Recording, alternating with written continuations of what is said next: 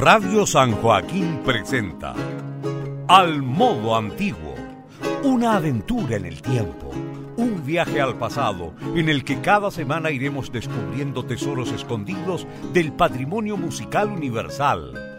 Al modo antiguo es un lugar de encuentro y difusión de la escena chilena en torno a la práctica de música medieval, renacentista, barroco europeo y latinoamericano. Conduce Enrique Vasconcelos.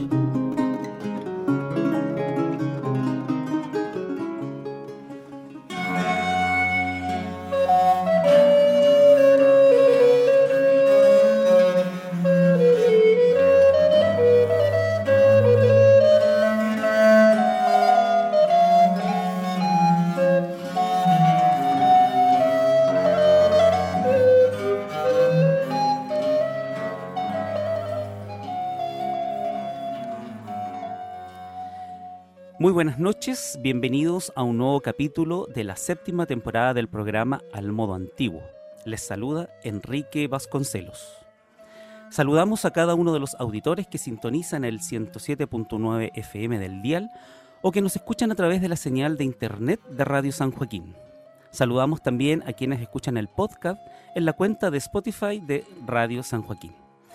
En esta séptima temporada, Al Modo Antiguo mantiene como principal objetivo visibilizar la escena chilena en torno a la práctica de música antigua y poner en acceso material discográfico y documentos sonoros grabados por músicos chilenos.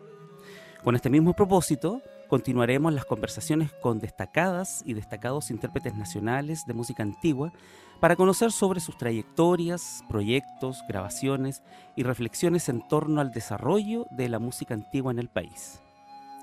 Les invitamos a escuchar las temporadas pasadas de Al Modo Antiguo en www.radiosanjoaquín.cl. Por otra parte, también les invitamos a visitar el sitio web asociado al programa, musicaantiguaenchile.cl. Aquí podrán conocer actividades en torno a la música antigua que se realiza tanto en Santiago como en el resto del país. En el programa de esta semana hablaremos sobre un interesante trabajo de investigación aplicado a la interpretación musical, desarrollado por el conjunto Estudio Música Antigua UC.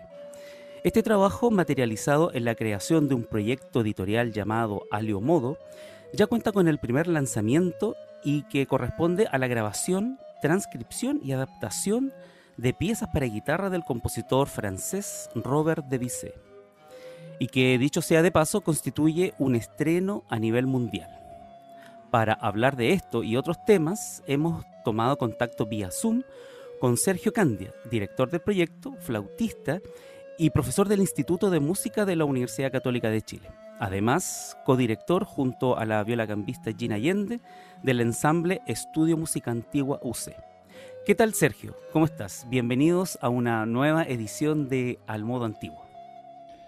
Muchas gracias Enrique por tu invitación. Eh, muy contento de estar aquí por primera vez. Espero que no sea la última.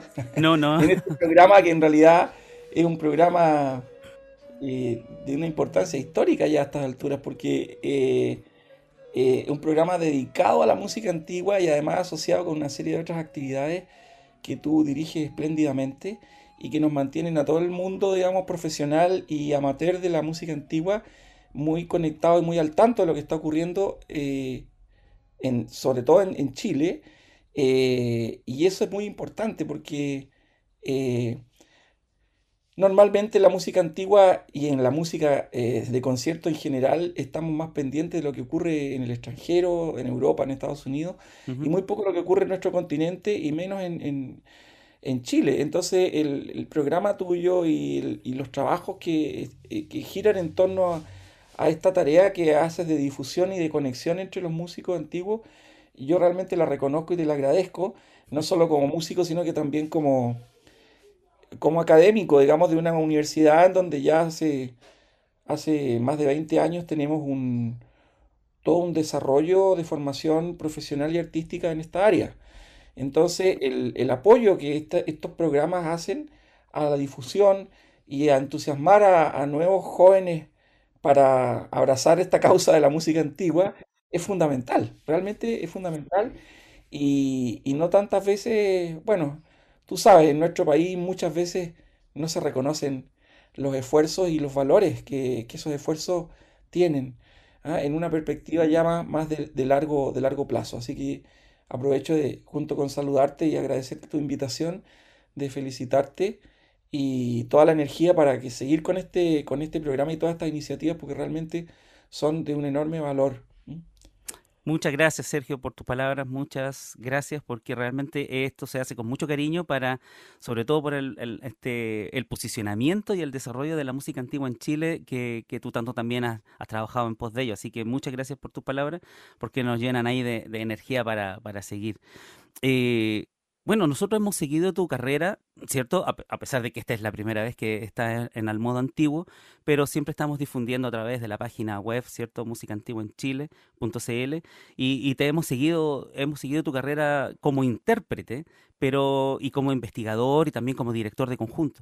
Pero se abre una nueva etapa en, en tu carrera, yo no sé si es nueva, pero por lo menos lo que he visto, una etapa más bien de productor podríamos llamarle de productor discográfico, editor, ¿cierto? Eh, y que me gustaría que pudiéramos estar hablando ahora con este nombre que, que ya comienza a circular que se llama Alio Modo. ¿Qué es Alio Modo? Eh, ¿Cómo nace? Eh, ¿Qué objetivos te planteas tú cuando comienzas a generar este proyecto de este proyecto editorial Alio Modo? Mira, el proyecto Alio Modo, que en el fondo significa hacer, hacer algo de una manera alternativa o distinta, ¿no? Pero sin que ese algo se desvirtúe. De hecho, es una, una denominación que aparece en, muchas partituras, sobre todo de, música del siglo XVI, XVII, XVIII. en la música de Bach, por ejemplo, aparece alio modo y eh, se pone arriba de una línea, por ejemplo, del contrapunto, una, una, una alternativa a ese desarrollo melódico, a veces con ornamentación o a veces con cambios en la dirección melódica, pero aún manteniendo la identidad del, fragmento que se, se, está proponiendo, que podría hacerse de una manera alternativa. ¿ah? Entonces, eso eh, recoge como el centro, eh, ese concepto recoge el centro de la idea, que en realidad es una idea muy simple y que, mm, se me ocurrió un poco, la venía, la venía trabajando hace, hace mucho tiempo, pero con esto de la pandemia y del encierro obligado y de, y de tener que comunicarnos a través de los streaming y hacer los conciertos diferidos o estos conciertos por el mismo Zoom con los cuadritos, ¿cierto? Que, en el fondo todos sabíamos que, bueno, era, era lo único que se podía hacer, pero que era una situación muy, muy artificial, pero que se fue naturalizando, ¿ah? se fue naturalizando e incluso se empezaron a, a formar nuevas audiencias a partir de eso. Entonces, esa experiencia que toda la compartimos de encierro, de, de, buscar maneras de contactarnos, eh, me llevó a pensar que, bueno, muchos estaban haciendo eso ya, festivales, ustedes mismos organizando cosas, eh, una organización que reúne a los flautistas dulces de, América, ¿cierto? Eh, muy, muy activos en eso y con, programas muy exitosos, algunos yo alcanzaba por el tiempo que nosotros los profesores, tú sabes, estábamos llenos haciendo haciendo clases, grabando videos y qué sé yo. Bueno, y en esta, en esta confluencia de actividades, digamos, cosas que veía pasar, digamos, y que no podía participar, o que algunas sí podía participar como auditor, y otras en este hacer a lo, digamos, arrebatado de, de, hacer videos, de editar cosas, de preparar clases, de, de imaginar cómo, cómo al otro lado van a estar escuchando esto, qué cosas enfatizar. Bueno, como que fue cristalizando una actividad de, editor de música que la fui desarrollando junto con, con, el ingeniero de sonido que ha trabajado en casi todos nuestros discos, que es, que Félix Rodríguez. Y, en largas sesiones de estudio, en las ediciones de los discos, eh, nos, dedicamos a filosofar un poco y a, imaginar, bueno, cuál es la perspectiva del, auditor contemporáneo, porque la perspectiva del auditor de música antigua, por ejemplo, de 20 años atrás, era buscar en un disco de música antigua una sonoridad que fuera lo más parecida a estar en un concierto. Incluso, tú sabes que la, la, década de los 70, de los, de los 80 era casi un, dogma, casi un canon, ¿cierto? Implantado por los músicos europeos, sobre todo los alemanes y los, los, y los holandeses, que prácticamente las versiones con instrumentos de época se hacían de una, se, se hacían dos tomas y después la mínima edición y la idea era que sonara como muy en vivo, ¿ah? como, un, mm. como un registro en vivo. Eh, y bueno, esta, esta, estos trabajos la, con las nuevas tecnologías, con la manera como se editan hoy los discos y con lo que íbamos viendo, ¿no es cierto?, en, esta, en estos videos que nos llegan de todos lados, eh, que cada vez incorporan mucho más elementos, elementos multimediales, de hecho video, eh, o sea, video real, no, no, no, el video que se pone ahí, ¿no es cierto?, una estática para subirlo a YouTube, sino que videos que se producen y de repente están tocando, pero bueno, sabemos que, que hay una edición, etc.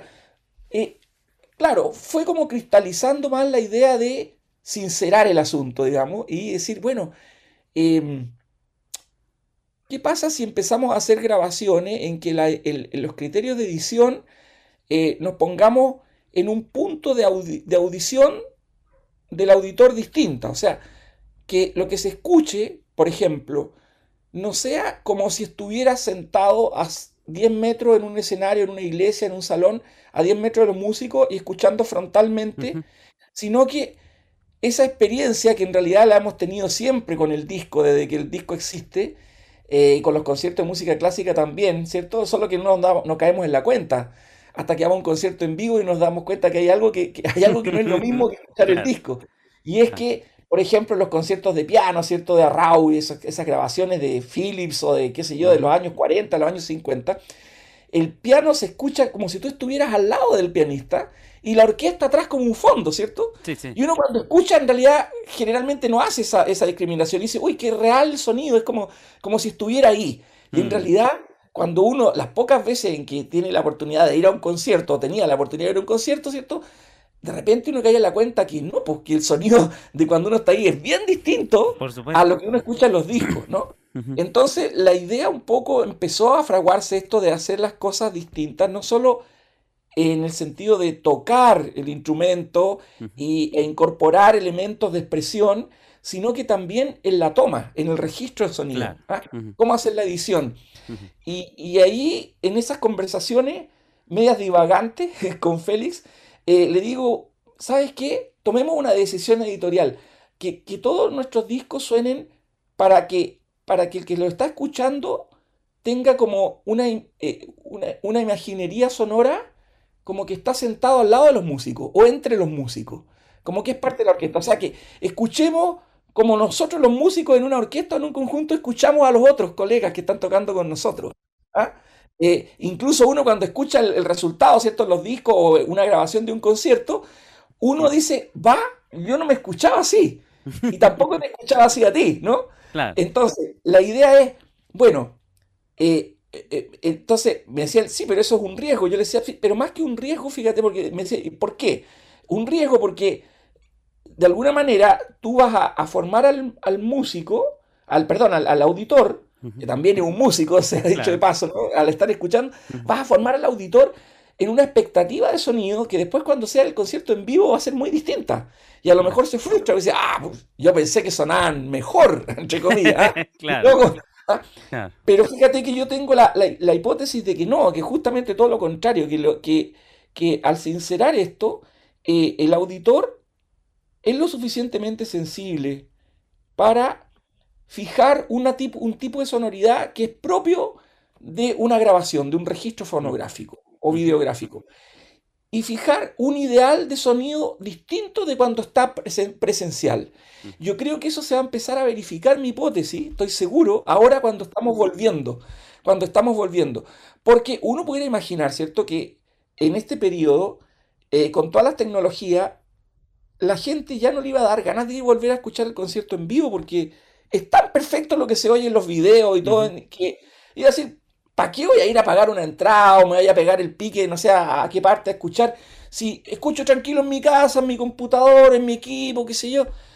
Y no, pues, la gente realmente eh, está buscando esa otra experiencia. Entonces, mi idea es, eh, como, como idea eh, de fondo, como filosofía editorial, más que como técnica editorial, buscar perfilar un mundo sonoro, un encuadre de audición distinto y propio del registro, del registro sonoro, sea audiovisual o sea solamente un disco.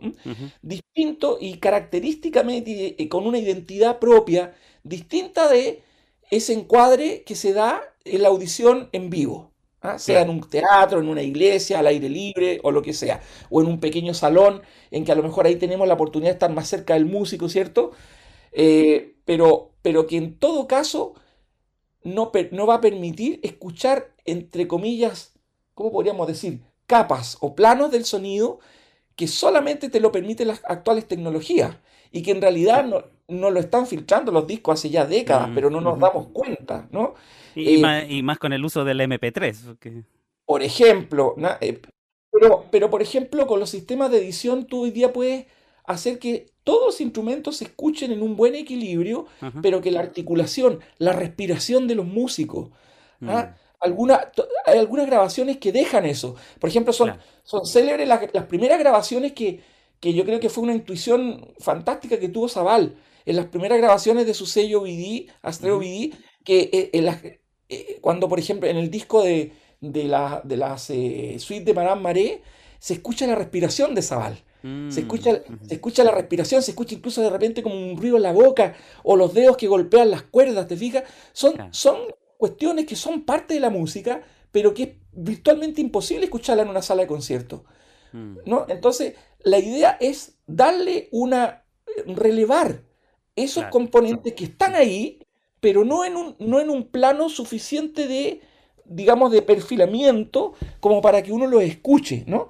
Y entonces es producir en el fondo una experiencia estética distinta, igualmente rica, y que no es ajena a la música que se está haciendo. Simplemente estamos como haciendo un close-up, ¿cierto? A determinadas cosas. Y si a eso le sumamos el aspecto del, del video, bueno, ahí hoy en día, ¿cierto? Se trabaja eso también, está, o sea, está dentro del concepto, eh, trabajar eso y hacer más interactivo, probablemente los conciertos en vivo van a tener que introducir esos elementos también de hacer participar al público así, en el sentido de estar más ahí al lado del músico o mirándole un detalle de las manos o del rostro o de la respiración, el gesto, el gesto, ¿cierto? Más cercano, eh, una parte de ese gesto eh, eh, eh, superpuesto al sonido que está produciendo el músico, tiene un efecto expresivo tremendo. Entonces, em, yo creo que, así es que eso de algún modo surgió de esa manera y, y el proyecto lo que pretende es que nosotros hemos hecho muchos muchos trabajos que hemos registrado, pero no hemos tenido el dinero ni el tiempo como para, como para hacer las, las publicaciones. ¿Ah? Entonces, muchos trabajos, como todos los que hacemos, en, tú sabes, este, eh, son con proyectos fondados, con proyectos de las universidades que apoyan, y quedan en el, quedan en el máster, y después poder editarlo implica tener un montón de plata. Sí, pero te estás adelantando a, muchas preguntas, me estás respondiendo. pero bueno, mira, es, como eso, entonces, eh, lo que pasa es que lo que te quería decir es, y con eso dejo que, tú sigas, es que eh, este proyecto, de algún modo, Em, surgió así, no surgió mm, tan planificadamente, sino que fue producto del, trabajo mismo y de las circunstancias que me hicieron pensar que había que, eh, hay que diseñar sistemas nuevos, no es tan novedoso tampoco, pero es ocupar mejor las herramientas que disponemos para llegar al público, para formar audiencia. Un poco como lo que hacen los, los, proyectos, los, digamos, los proyectos de los grupos, de los grandes grupos de música popular, ¿cierto? Claro, por supuesto. Ellos apuestan a hacer grabaciones, a hacer videos, a hacer videoclips, a hacer... Y después de que está instalado ya su, su, arte en el medio, con muchos seguidores, se tiran con un concierto en vivo. Y se llena el concierto en vivo, porque ya, fueron conocidos, ¿te fijas? Mm, sí, sí, Entonces, eh, eh, está esa idea de hacer un proyecto editorial que sea de, acceso fácil, libre de, libre de pago, y pero que también dando las posibilidades con las plataformas que hay como Spotify, Deezer y todas las otras, que son muchas, eh, que son de pago, pero porque eso también permite una, una, una, justa remuneración, digamos, por el trabajo y nos permite seguir haciendo proyectos.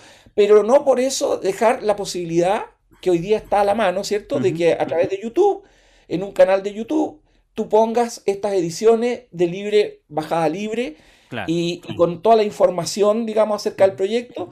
Y por ahí puede haber gente que se interesa y que quiere colaborar, ¿cierto? Y bueno, eh, colaborará directamente o, o, bajará las grabaciones de, de, alguna de las plataformas de pago y ahí nos llegarán unos, unos, unos mangos cada 20 años, porque no son muchos los que bajan. Pero el objetivo fundamental es dar a conocer los trabajos, es que se difundan, es que la gente tenga acceso a eso y establecer un contacto con ellos. Si alguien tiene un comentario, una duda, algo, poder establecer un vínculo más dinámico utilizando los medios de que disponemos ahora. Eso es un poco el... ¿ah? Y muy interesante, eh, ya me respondiste varias de las preguntas que teníamos que hacer, así es que se acabó el programa, no, mentira. Eh, eh, oye, y muy interesante lo que comentas, ¿cierto? Todo este, este panorama que, que se viene y que en, en, el estudio música antigua, eh, ¿cómo, ¿cómo, plantean o cómo le planteas tú esta idea, esta, esta reflexión, esta hipótesis que, que, están en ti a, tu, a tus colegas, a, a, los músicos que trabajan contigo en, en, el, en el EMA? ¿Cómo reciben este mensaje? Porque ellos también se involucran dentro de este proyecto. Claro, yo te diría que lo, lo han recibido y no solo lo han recibido muy fluidamente, sino que también son parte de la generación de la idea. Porque justamente estas ideas, como yo te decía, surgen en el trabajo, no solo en el trabajo de edición con, con, nuestro, con nuestro ingeniero sonido, digamos, que trabajamos, sino que en el trabajo, porque él también nos ha ido enseñando a través de las distintas grabaciones a todos los músicos cómo tocar para una grabación, que no es lo mismo que tocar para un concierto, ¿cierto? Eh, hay temas de afinación, hay temas de posición de los músicos, hay distancias que no son las mismas que las del escenario para obtener una, toma óptima y que después se pueda, se pueda editar y se pueda ecualizar, etc. Entonces, em, lo han tomado de la manera más natural posible, o sea, tan natural como que el aire que respiramos, ¿te fijas? O sea, no ha habido, no ha habido tampoco como una un contrapunto como decir, oye, pero mejor hagámoslo así, sino que ha, sido, ha, surgido como evidente, cuando hemos hecho estos proyectos, naturalmente eh, van saliendo, ¿ah?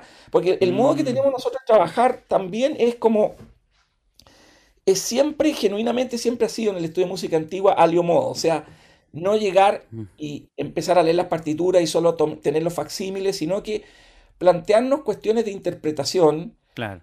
que que son propios de la música antigua, por ejemplo, qué tipo de ornamentación se le hace, cuántas repeticiones hacemos de determinadas secciones, el, el tipo de música que lo permita, eh, la instrumentación, por ejemplo. Ese es un tema que yo creo que siempre hemos trabajado mucho y que a mí eh, yo creo que lo he trabajado desde cuando hicimos eh, el primer gran proyecto que fue la, grabación integral de la antología de, la música colonial de, Samuel Claro, digamos, allí eh, nos vimos enfrentados a, varias, a, varias, a varios desafíos, eh, porque son partituras, son registros muy abiertos que no indican qué instrumentación, no indican cuántas voces, etc.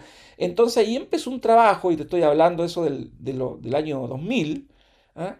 eh, un trabajo de, de, de, investigación, no solo musicológica y no solo histórica, historiográfica, sino que también un trabajo de investigación en la práctica, ¿ah? lo que hoy día llaman investigación desde la, desde la práctica, ¿no? Claro. Que haciéndola y probando distintas versiones, distintas instrumentaciones, eh, eh, eh, secuencias de las, de las piezas, cambios de tonalidad y cómo el cambio de tonalidad o el cambio de instrumento afecta al color, al resultado final, el trabajo con los, con los cantantes, etc.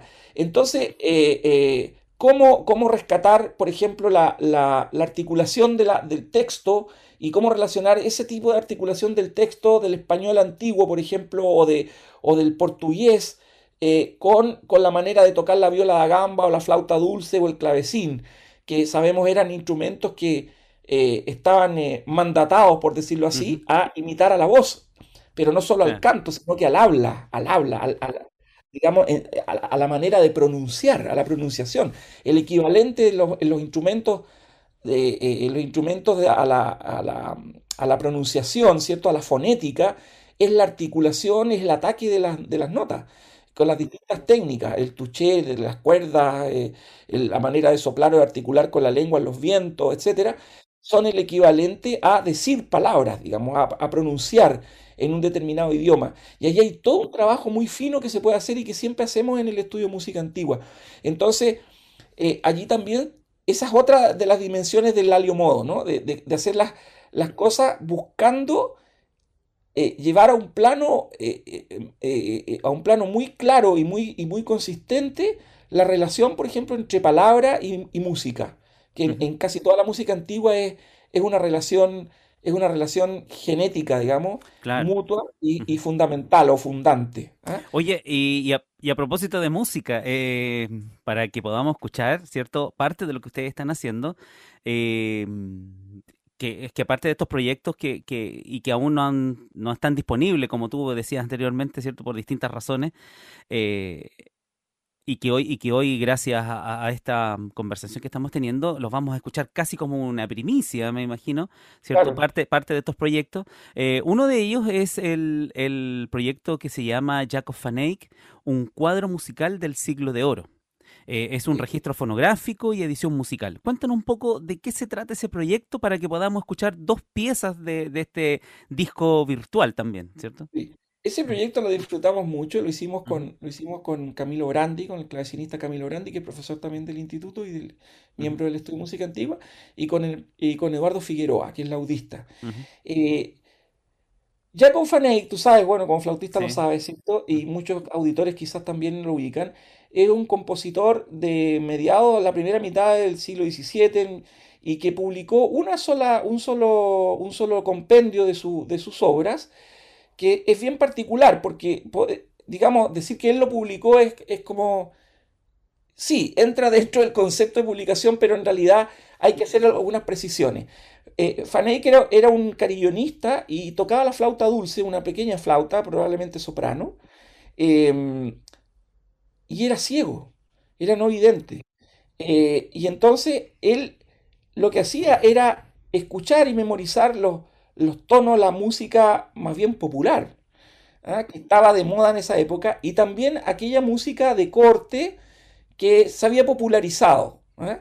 sobre todo la música inglesa que llegaba a los Países Bajos muy directamente en esa época, y sobre todo en el siglo anterior, y que habían, se habían incorporado a la tradición, a eh, eh, de, la, de, la, música de la música neerlandesa del, del 1600, del 1590, por ahí. Eh, y también alguna música que llegaba de, la, de, Italia, como la música de Caccini, por ejemplo, eh, y, e incluso alguna música de España, porque como había relación también con, con el imperio español, entre, no, eran muy buenas relaciones las que tenían los, los, holandeses con los españoles, pero había, había ciertas relaciones, había cierto tráfico también de músicos y de obras musicales en esa época, entonces también hay algunos tonos que Faneyck tomó de España. Y él lo que hacía era improvisar variaciones sobre esos tonos. Y lo hacía en el cementerio de la iglesia donde él era carillonista para entretener a la gente que visitaba a, su, a sus deudos, digamos, a sus muertos, eh, los días sábados, los días domingos, después de la misa, y él tocaba ahí, ¿no? Tocaba la flauta al aire libre y entonces seguramente le decían, ay, ese nuevo tono, no sé, la pavana lágrime de Dowland, del inglés Dowland. ¿Se la sabe? Sí, como tocaba, tocaba, ¿cierto?, la melodía y después improvisaba. Claro. Eh, bueno, y, era un, muy, un virtuoso, se hizo muy famoso con este oficio y eh, probablemente alguno de, de sus alumnos, junto con algunos editores como Paul Matitz, que era un editor de la, de la, de la época, eh, empezaron eh, a, fraguar la idea de publicar esto, de publicar esto. Y entonces lo que ellos hacen es registrar en este libro que se llama El Edén del flautista o El Edén de la flauta dulce, de Fruit Luthoff, eh, eh, empiezan a, publicar todos los tonos, esto, son más de 100, y con las variaciones que supuestamente hacía Fanake, pero en realidad son una notación aproximada seguramente de las variaciones que hacía Fanake. Y en muchos casos, se ve que los editores tomaron como referencia para construir los originales. Por ejemplo, mm. la pavana lácrime, si tú tocas la pieza de Faneyck y haces las variaciones de Faneyck sobre la pavana lácrime a 5 a 6 voces, ya no recuerdo, de Dowland, para consort de violas, calza perfectamente. ¿ah? Mm. Entonces es posible que los editores lo que hayan hecho es, teniendo a la mano la partitura de referencia, escribieron, sobreescribieron, digamos, las versiones de, de Y las variaciones están ajustadas a veces armónicamente para que no choquen con eso. De tal forma que en algunas piezas, no en todas, tú puedes tocar el tono de Faney que está solamente en la parte de flauta sola, solamente, sin mm. acompañamiento. Lo puedes tocar con la partitura de Dowland o con la partitura de, por ejemplo, Amarili Miabella de Caccini y funcionan casi perfectamente. Mm. Entonces, esto nos dio la idea de elegir de esa gran cantidad de tonos 15 que fueran los más populares, los más, los, los, los, top. digamos, ¿no? Los hits del momento. Y inventarles un bajo, inventarles un bajo de acompañamiento en el estilo de cada una de esas piezas. Entonces las piezas que eran de tradición más polifónica, más antigua, como la Pavana Lácrime, por ejemplo, tienen una, un acompañamiento más polifónico también, basado justamente en la en, los escritos de las publicaciones de la Pavana Lácrime de Dowland. Pero otros, por ejemplo, hay una, una pieza que se llama Batalí, Batalla, que creo que vamos a escuchar, eh, que es una batalla, es un género que se cultivó mucho, que va pasando por distintas partes, donde se escuchan como las trompetas, después los, tiros, después las escapadas, los galopes los caballos, que eso está todo como ahí, un poco como una metáfora sonora. Eh, y hay muchas piezas y esa es muy libre, muy fantasiosa, esa seguro la inventó nomás Faneik. ¿ah? Pero hay muchas piezas de batallas, incluso en, literatura española del siglo XVI, las, batallas de Cabanilles, por ejemplo, son muy, muy elaboradas, eh, donde eh, uno puede ver cómo se acompañaba una línea de batalla ¿ah? y cuántas secciones tenía y todo. Entonces allí hicimos realmente una, una, creación. Hicimos, digo yo, vamos arando, dijo la mosca, en realidad la hizo, la hizo, la hizo eh, Camilo Grandi y, Eduardo Figueroa, que son los, los continuistas, y sobre todo Camilo. Entonces le fuimos poniendo a estos tonos acompañamiento.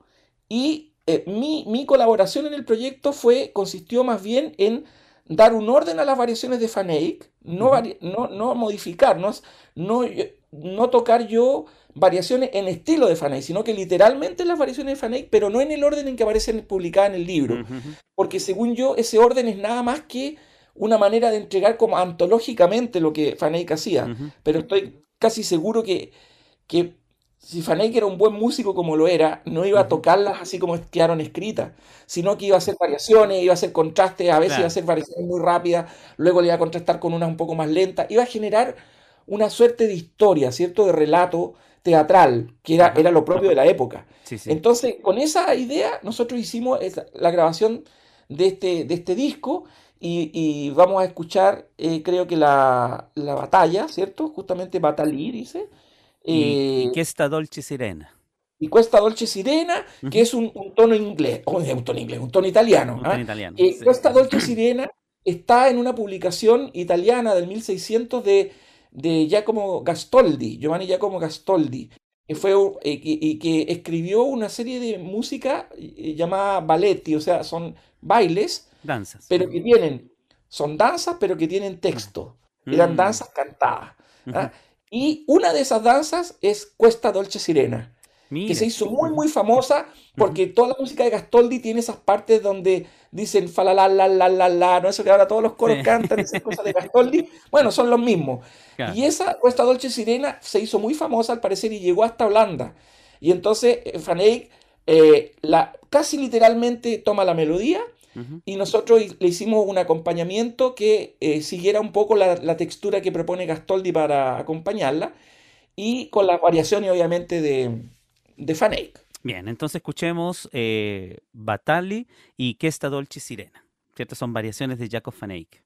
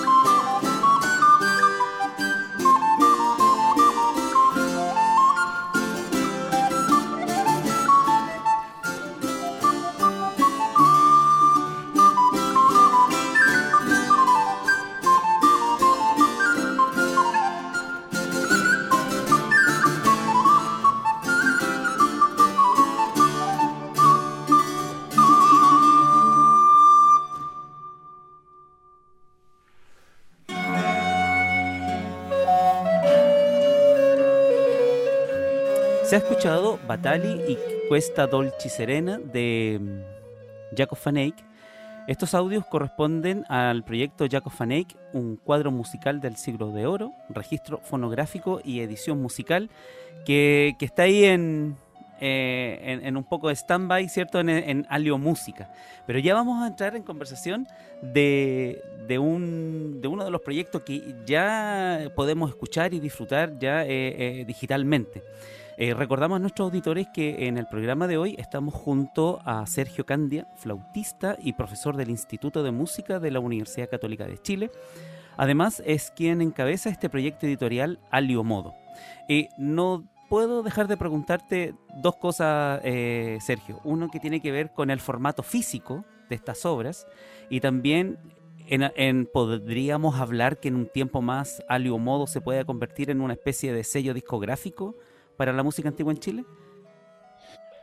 Mira, eh, eh, lo hemos conversado, ¿ah? pero hasta el momento lo que creemos es que el aporte puede consistir justamente en que nos quedemos siempre con el tema virtual, digamos, o sea, con la posibilidad quizás de que, y de hecho hay, hay, hay en varios, hay, varios proyectos editoriales en el mundo en que lo plantean casi todo eh, vía internet, digamos, en que está ahí para que quien lo quiera bajar. Y cuando hay interesados se, se, les entrega copia física. ¿ah? Pero hoy en día la verdad es que es que el, CD ya casi está desapareciendo, entonces ya desapareció en su momento el cassette, después desapareció el, el, vinilo. claro, bueno, primero el vinilo, pero ahora está volviendo el vinilo. Eh, lo que hemos pensado es que capaz que como una experiencia así para quien quiera de repente... Eh, valdría la pena tener algo físico así, más bien en vinilo, porque, eso, porque eso le daría una sonoridad distinta de nuevo, ¿ah? una sonoridad distinta. Pero eh, yo te diría que la, idea es mantenernos en, mantenernos en la red, ¿ah? mantenernos ahí, con un proyecto que se puede bajar o en las plataformas de, distribución que hay, eh, y mantener sobre todo abierto el, proyecto eh, para bajada libre. La idea es que, es que todo el que quiera escucharlo lo pueda escuchar. Y, es probable que... ¿ah? ¿Es probable que estemos hablando de algún modo como sello discográfico o, o no es la idea esa? No. Comenzar eh, a producir música. claro, no, yo creo que, va a que va a quedar como un proyecto editorial y la idea es que allí vayamos poniendo los resultados, ¿cierto?, de, estos proyectos.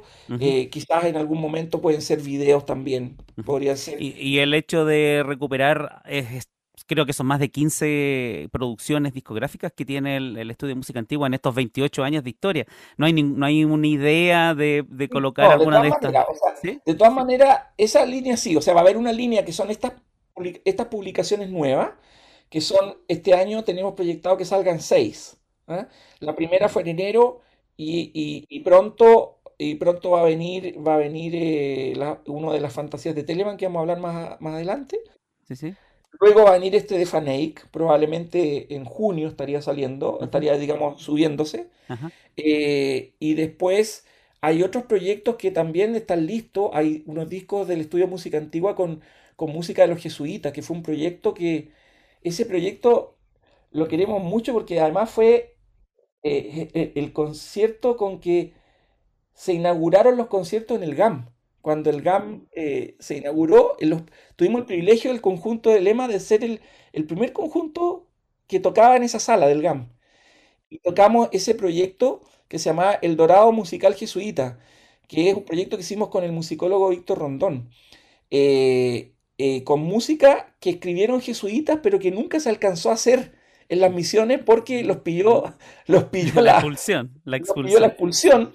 Y entonces hay mucha música que quedó escrita para, para, las, para las misiones. Es una música bellísima y, realmente ese, ese proyecto está ahí y tiene que ser publicado sí o sí. Eh, eh, en algún momento nos dijeron los vamos a llevar al Vaticano y que se lo toquen al Papa jesuita y qué sé yo. Que ahí nomás como tantas promesas. Claro, eh, claro. Como tantas vanas promesas políticas. Bueno, pero algún, algún momento se podrá llegar a cabo. Claro, pero, pero ese es muy lindo porque en realidad nosotros sostenemos así muy con toda humildad que esa debería, ese disco realmente debería haber sido la banda sonora de la película La Misión. claro. Eh, eh, porque era la música de puro jesuita. ¿ah? Estaba pintado. y está pintado y también un montón de. Y hay otro también, un proyecto que hicimos con el musicólogo eh, eh, Alejandro Vera, que es eh, una música polifónica, música de vísperas de Gutiérrez Fernández Hidalgo, un músico que, español que trabajó en, en Colombia. Y Samuel Claro alcanzó a microfilmar esa música y y se trajo a Chile esa música y estaba en el archivo de Samuel Claro y Alejandro Vera hizo, yo le pedí que hiciera la transcripción de eso, hicimos un proyecto, hizo la transcripción y lo grabamos. ¿ah? Y es música, es música bellísima, polifónica, del siglo XVI, XVII, colonial, digamos, hispano, hispanoamericana en estricto rigor, eh, y ese disco también eh, estaría, estaría saliendo este año. ¿ah? Sería parte del catálogo de Alio Modo. entonces, el catálogo de Alio Modo va a tener discos que no han sido publicados y otra línea en que vamos a, poner eh, a disposición las publicaciones que ya tenemos agotadas. Por ejemplo, ah. Los, los, cuatro discos de la antología de Samuel Claro, el primer disco que grabó el estudio de música antigua que se llama Pour la Flute, que era con música francesa, con, Rodrigo Tarraza tocando flauta travesera. Ahora Rodrigo está viviendo hace muchos años en Estados Unidos. Eh, em, eh, y, otro, y otros discos. Ah, un disco que también hicimos con Alejandro Vera que se publicó, se llamaba Pajarillo Calalba, con música de, del, príncipe rey de Perú, del príncipe de Esquilache. Ah, entonces, la idea es esa, es tener eh, esas dos líneas y una tercera línea que es para las publicaciones individuales que tengan los músicos del estudio música antigua. Porque hay publicaciones individuales también. Por ejemplo, Camilo tiene discos de clavecín, Eduardo tiene discos de guitarra de la U de Teorba. Y entonces la idea es que este, esta, esta, esta, este sitio editorial, llamémoslo así, dé la posibilidad de poner en conocimiento todas esas producciones.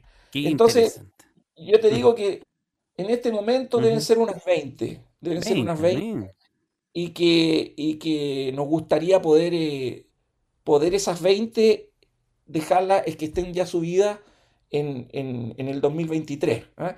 Y para este año, por lo menos, por lo menos queremos que sean 6.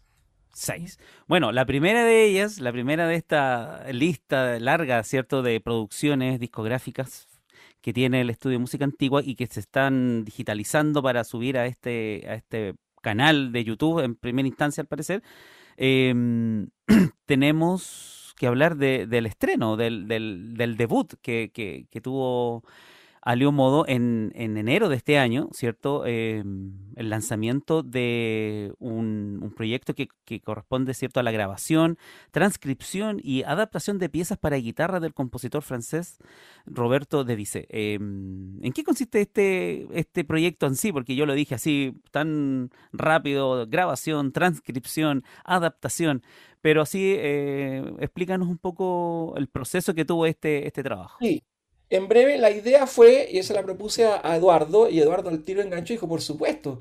Le dije, mira, eh, no era el primero que hacíamos de este tipo. Entonces le dije, ¿y qué te parece si seguimos ahora con música de Debussy? Debussy fue un gran guitarrista de la corte francesa, fue profesor de, guitarra de Luis XIV, nada menos, y era muy conocido y era una autoridad muy reconocida en la, corte de Versalles. Eh, y publicó mucha música en dos libros, dos libros de guitarra, eh, ahí por el 1670 y algo, ¿no? Eh, y el otro creo que el 1680 y algo, con una diferencia como de 4 o 5 años, publicó una cantidad de música para guitarra. Y al final de cada uno de los libros, unos y lo publicó en tablatura. ¿ah? Y al final de, de alguno de los libros, publicó en notación para otros instrumentos una transcripción hecha por él mismo de algunas de sus piezas, diciendo que eso lo hacía porque en la práctica de la corte había muchas veces que algunos músicos tomaban sus piezas o le pedían que las, escribiera, por ejemplo, a que le pueda tocar un violín, una viola y un, un clavecín. ¿ah? Eh, y entonces él transcribió, y esa transcripción es una especie de adaptación, porque seguramente no todos los músicos, los otros instrumentistas, o él pensaba que no podían hacer todas las, cosas que él podía hacer en la guitarra, o no, se, o no les quería facilitar el asunto y simplemente se dejaba las cosas finas para él y las transcripciones de él son como de bien, de un nivel bastante más bajo que sus obras escritas en, la mm. tablatura. ¿ah? Entonces, hay mucha gente que ha grabado esas obras, esas obras transcritas por Debussy. Yo lo que le planteé a, Eduardo le dije, oye, tú que conoces bien todos los instrumentos, ¿por qué no hacemos una transcripción al estilo de Debussy, pero literalmente de la, de la transcripción de la tablatura, que tú manejas bien? Y a ver qué aparece ahí. Y bueno, aparecieron un montón de detalles que no están en las de Debussy. Entonces, eh, hicimos todo ese trabajo de confrontación y por eso esto es un estreno mundial, porque las obras, de, las obras para, eh, transcritas para otros instrumentos de Debussy se, tocan desde hace, desde, desde que Debussy estaba vivo, 300 años. ¿ah? Pero estas versiones que tienen, que tienen todo lo que, todo lo que Debussy hacía en la guitarra, en la tablatura, Además, le, agregamos nosotros la ornamentación propia de los flautistas de la época. Entonces, allí ocupé, me, basé fundamentalmente en, las sonatas de, de Blavé, del gran flautista eh, Blavé, de Michel de Laval también, que era otro flautista importante, y sobre todo en el Tratado de Oteter, ¿ah? porque ahí hay una serie de ornamentación. Entonces, le, le sumamos esa ornamentación también a la edición y, y escribimos las partituras en moderno, digamos, y entonces se pueden tocar con un instrumento melódico, violín, flauta, oboe, lo que quiera, y acompañarlo con instrumentos de bajo continuo. Y entonces, de las tantísimas suites que hay, hicimos tres. Transcribimos tres y adaptamos tres para flauta, clavecín y teorba. Y teorba. O guitarra a veces también. Ah, y perdón, eh, no, no, eh, me, equivoqué. Eh, perdón, es para, para, claro, para flauta, viola da gamba eh, y guitarra o teorba. ¿eh? Mm. Eh, la con clavecina es el otro proyecto. sí, sí. Muy interesante. ¿Esta es una práctica habitual en la época de, hacer adaptaciones o esta es una particular? Sí, una... No, muy habitual, era muy, habitual, Lo que pasa es que no siempre la publicaban porque prácticamente, mira, se puede suponer que prácticamente cada vez que un músico en la corte tocaba una misma pieza la tocaba distinto y con otros instrumentos nunca se repetían. Además porque, eh, porque si no perdían la pega, porque el, rey Luis XIV no, estaba pagando para que repitieran cosas. Ah, cosas nuevas todo el rato. Entonces, entonces, cuando no era una cosa completamente nueva, era como nueva. Era como semi nuevo, como dicen ahora. Pasaba piola. Pasaba, pasaba piola un poco. Pasaba piola, claro. Oye, eh, ¿qué te parece si escuchamos esta suite completa, la suite número 9 en si menor del libro de piezas para guitarra de Robert de ¿cierto? Está datado esto en París en 1686.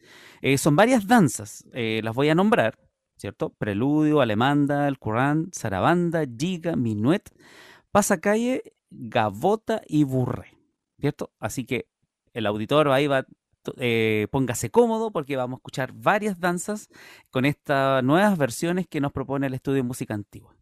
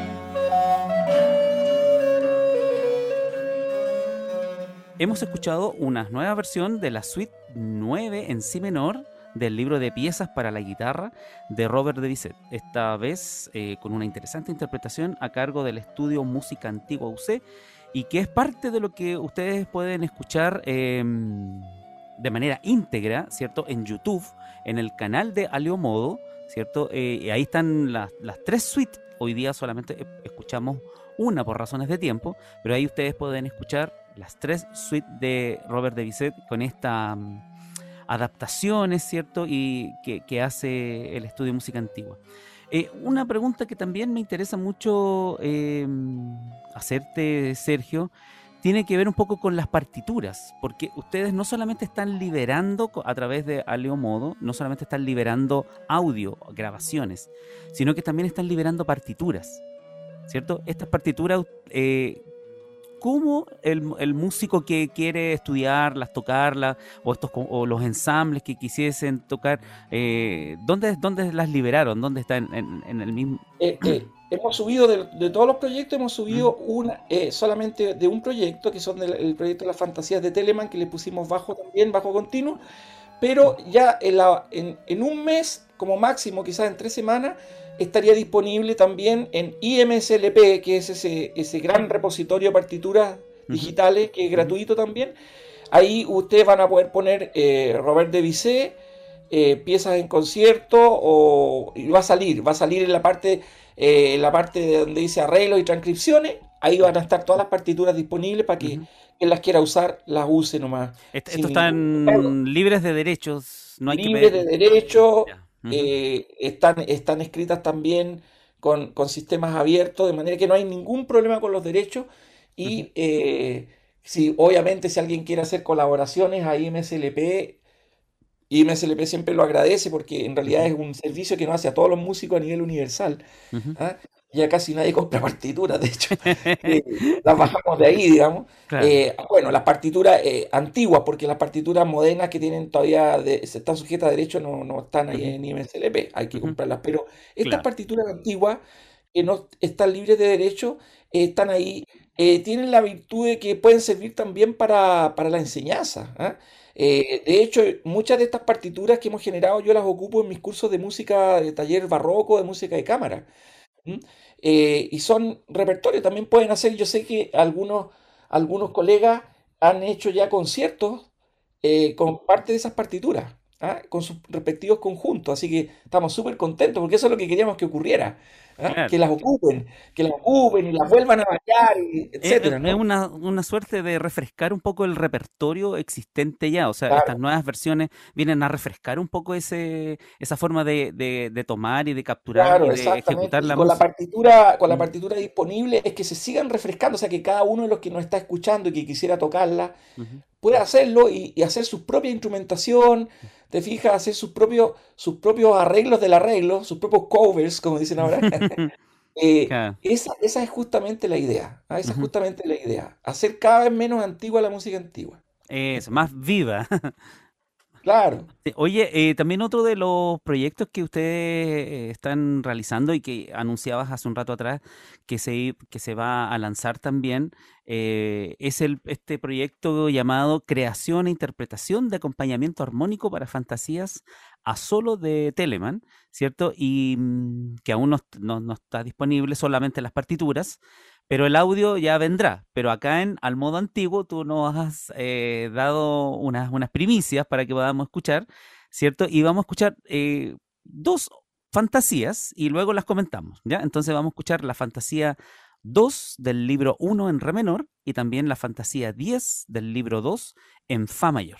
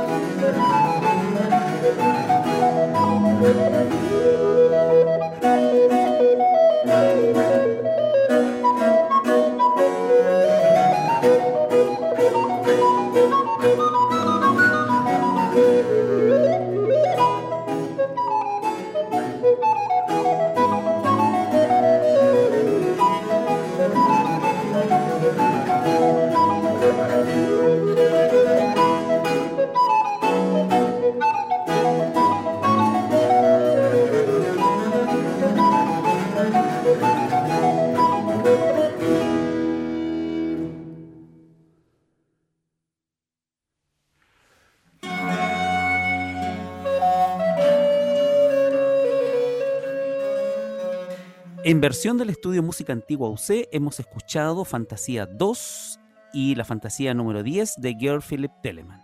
En una nueva versión también de estas fantasías que son para instrumentos solo, pero en esta nueva reinvención o, reedición de la música que, que Alio Música y también con el estudio Música Antigua están realizando, la hemos escuchado con acompañamiento armónico. Cuéntanos un poco ahí, eh, eh, Sergio, sobre los quienes participan en este proyecto, eh, el mismo, los mismos músicos.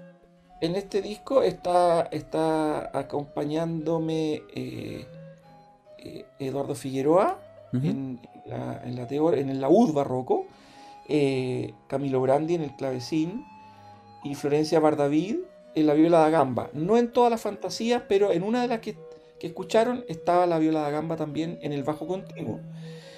Eh, seguramente eh, muchos reconocieron una de ellas, una de ellas porque es del primer libro que es para que Telemann dedicó al violín o a la flauta travesera, la Fantasía 2. Y la otra es del segundo libro que está más bien dedicado al violín. ¿ah? Entonces, Telemann hizo, hizo dos libros de fantasía para instrumentos solo. Eh, de 12, en cada libro hay 12 fantasías.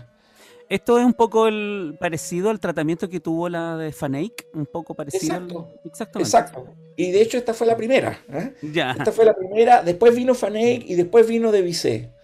¿Ah? Lo estamos escuchando como un poquito eh, en un orden distinto al cómo se generó. Eh, y aquí, bueno, pero, pero, pero es bueno como el orden que tú le diste porque es como un orden, una secuencia histórica. O sea, lo, más temprano fue Fanake, ¿cierto? Sí, sí. Música del comienzo del siglo XVII. Eh, y estas de, son eh, casi exactamente de 100 años después de Fanake. Mm. Ah, las fantasías de Telemann eh, fueron publicadas en la década de los 20 de 1700, 1728 creo por ahí, 1732 por ahí, el segundo libro. Em, y son música, claro, pensada para un instrumento solo. Entonces, en el caso de las fantasías para flauta, se le puso literalmente un acompañamiento de bajo continuo y en el caso de las de violín, donde a veces hay doble cuerda, parte de las otras notas las asumieron los instrumentos armónicos de acompañamiento. Pero además, eh, en el disco, eh, digamos, Camilo se expresó mucho más creativamente e hizo dos fantasías con un acompañamiento concertante, o sea, con, mm. eh, se transformaron en sonatas para flauta y bajo continuo y dos de ellas en sonatas para o conciertos, como le llamaba Telemann, para flauta y clavecín concertante. O sea, una textura a tres voces, muy similar a las trío sonatas de Bach. ¿ah? Eh, entonces Camilo hizo un trabajo, hicimos los tres, pero él un trabajo muy, muy acucioso de estilo de cómo Telemann hace los continuos, los bajos continuos. Y entonces, cómo Telemann habría acompañado sus propias fantasías. ¿ah? Mm. Que probablemente lo hacía, de hecho. ¿ah? Lo hacía. Eh, y entonces eh, también las escribimos y esas están publicadas y disponibles en IMSLP. Mm. Eh, el, audio todavía no, el audio, la grabación el audio no, pero, pero, ese es nuestro, próxima, nuestro próximo lanzamiento, que probablemente va a ser en mayo. En mayo, en mayo van, a estar disponibles. Y dicho sea de paso, claro, en el sitio de Aliomodo están en, en, un, en, una, en el canal de YouTube, entonces lo pueden bajar en YouTube, pero quien quiera también puede poner el nombre del disco o el nombre de Estudio Música Antigua en, en, Deezer o en, o en, em, o en Spotify, y va a salir. Por ejemplo, el disco de, el disco de, de ya está en Spotify, en Deezer, en Apple Music, como en 20 plataformas. Si ponen eh, Estudio Música Antigua, eh, les va a salir el disco ahí. ¿ah? Y a veces, a veces los que quieren escuchar, digamos, con una un nivel de calidad un poco, un poco mejor que el de YouTube, eh, pueden hacerlo en, en Deezer o en, o en, Spotify. ¿ah? Lo que, la, gracia de YouTube es que, tiene, es que ustedes pueden, en YouTube pusimos toda la información. Y hay también un link con un, un link. Al librillo. Al librillo. Al librillo, ¿cierto? Donde está el, librito donde está todo lo, que digamos, librito mejor, porque el librillo me acordé al tiro de los librillos que uno come, con, uno come un caldillo, un caldillo de, marisco o un librillo el, un el booklet, entonces, digamos. ¿ah? Me dio hambre, me dio hambre. Sí. Digámosle el booklet. El booklet, ¿ah? va a ser más ciútico. El booklet o el librito, eh, ahí lo pueden, lo pueden bajar. Hay también una explicación en la información y allí también va a haber un link a las partituras de IMSLP. O sea, mm. hacen el, el clic ahí y van a ir inmediatamente O sea, el, a la el lugar de encuentro es en YouTube, Alio Modo Project, porque así está, Exacto. Alio Modo Project. Ah, Una, una, una duda, eh, quizás me lo puedes responder en breve porque ya estamos un poco al límite del tiempo, es eh, esto de Project y que el librito esté en inglés, ¿responde a una internacionalización del, del, del sello editorial o de Estudio Música Antigua? No, no, porque mira, la internacionalización hoy en día es una cosa ya, digamos que casi, casi como que ya va a pasar de moda, ¿no? Porque ahora con, con la, con la globalización todo es internacional. Claro, ¿ah? Hasta, Sí. hasta, hasta la última cosa que uno hace en el, en el último rincón del mundo se sabe en quién sabe qué parte. Así que sí, cuento de la internacionalización como que hay que no- reformularlo, creo yo. Sí, No, más bien, es más bien porque justamente la, la, la, digamos, el, el- el idioma, eh, eh, la moneda de cambio más, más común hasta ahora es el inglés. ¿ah? Y entonces los auditores de repente si ven algo en castellano, ven algo en alemán, en chino, capaz que no, no saben de qué se trata. Entonces es nada más que por eso. ¿ah? Ah, Es nada más que perfecto. por eso que Universalizar el... está claro, es usar, usar la, la lengua que, la lengua franca, ¿no? Que se ocupa en, en YouTube. Eh, y, y por eso también la información que ponemos ahí está en inglés también y en el librito también. ¿ah? Oye, Sergio, mira, lamentablemente estamos llegando ya al al límite de, de las posibilidades de al modo antiguo. Y, pero, ¿qué te parece si nos comprometemos que durante el año, cuando surja este nuevo eh, proyecto, podamos tenerte nuevamente acá en Al Modo Antiguo para que nos estés Pero comentando? encantado. para que nos estés comentando eh, sobre lo que viene, sobre lo que están haciendo y sobre lo que están eh, lanzando, porque me interesa mucho que, que podamos darle también circulación a este trabajo que, que, que es importantísimo académicamente, culturalmente, artísticamente, es uno de los trabajos creo que, mm, que si existiera el, el Grammy para la música antigua, estarían ustedes recibiéndolo, sin duda.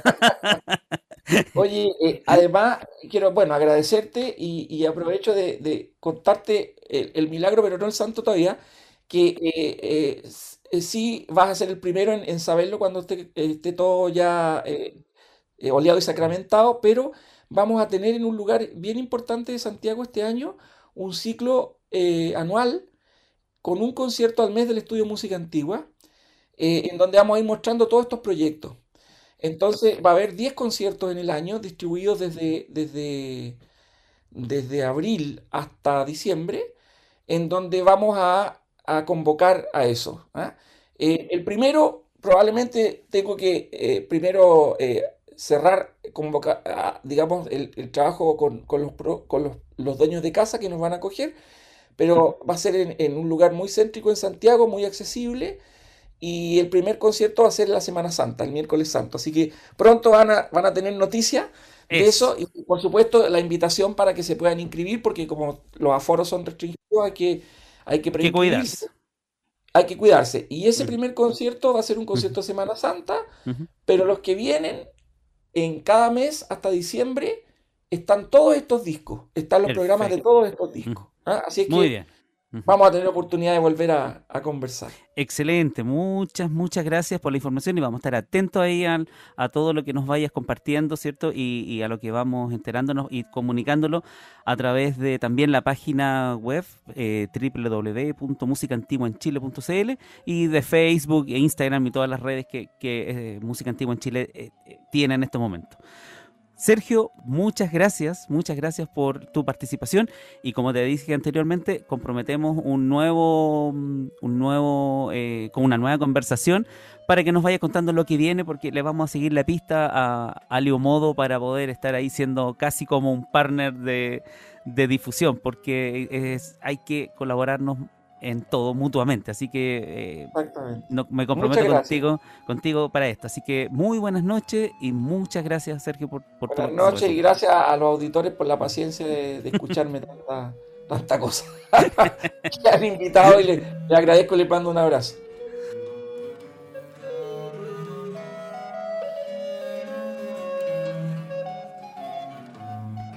Al despedirnos, les invitamos a visitar el sitio web asociado al programa www.musicaantiguaenchile.cl. Aquí podrán estar permanentemente informados de los conciertos y actividades en torno a la música antigua que se realizan a nivel nacional. Si deseas comunicarte con la producción del programa, envíanos tu mail a almodoantiguo.gmail.com. Muy buenas noches.